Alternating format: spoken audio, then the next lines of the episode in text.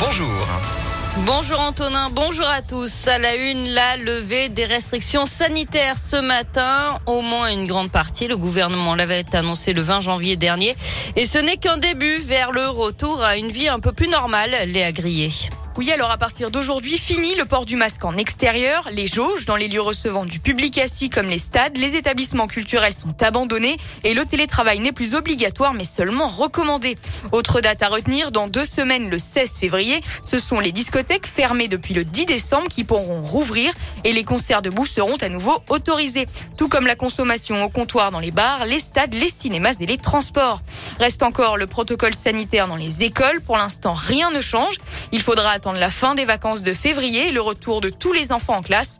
Pas avant donc le 7 mars. Merci Léa et des allègements qui interviennent alors que le nombre de nouveaux cas reste toujours élevé, près de 417 000 hier, 2500 personnes hospitalisées par jour. Le nombre de patients en soins critiques continue de baisser, mais très lentement.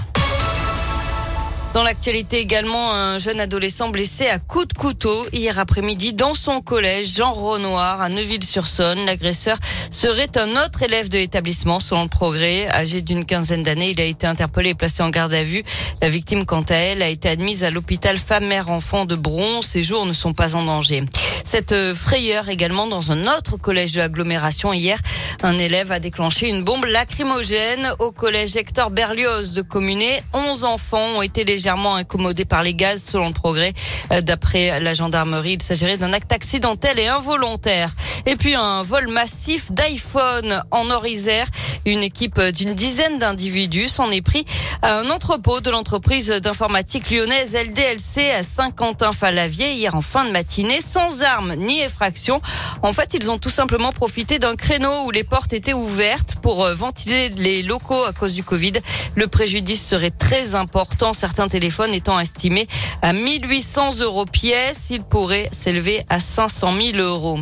Cet incroyable couac, le maire de Lyon obligé de convoquer un conseil municipal d'urgence la semaine prochaine parce qu'il a tout simplement oublié de faire voter la ZFE la semaine dernière. Ce sera chose faite le 10 février selon le progrès. Du sport avec euh, du foot et la belle victoire de l'OL hier soir face à Marseille. Succès 2 buts à 1 en match en retard de la 14e journée de Ligue 1, ce qui permet à Lyon de remonter de la 11e à la 7e place du classement. Marseille est toujours 3e. Et puis en basket, la défaite de Lasvel en Euroleague à Fenerbahçe 85 à 76 hier soir. Prochain match dès vendredi, toujours de l'Euroleague. Ce sera face à l'autre club d'Istanbul, l'Anadolu FS. Merci.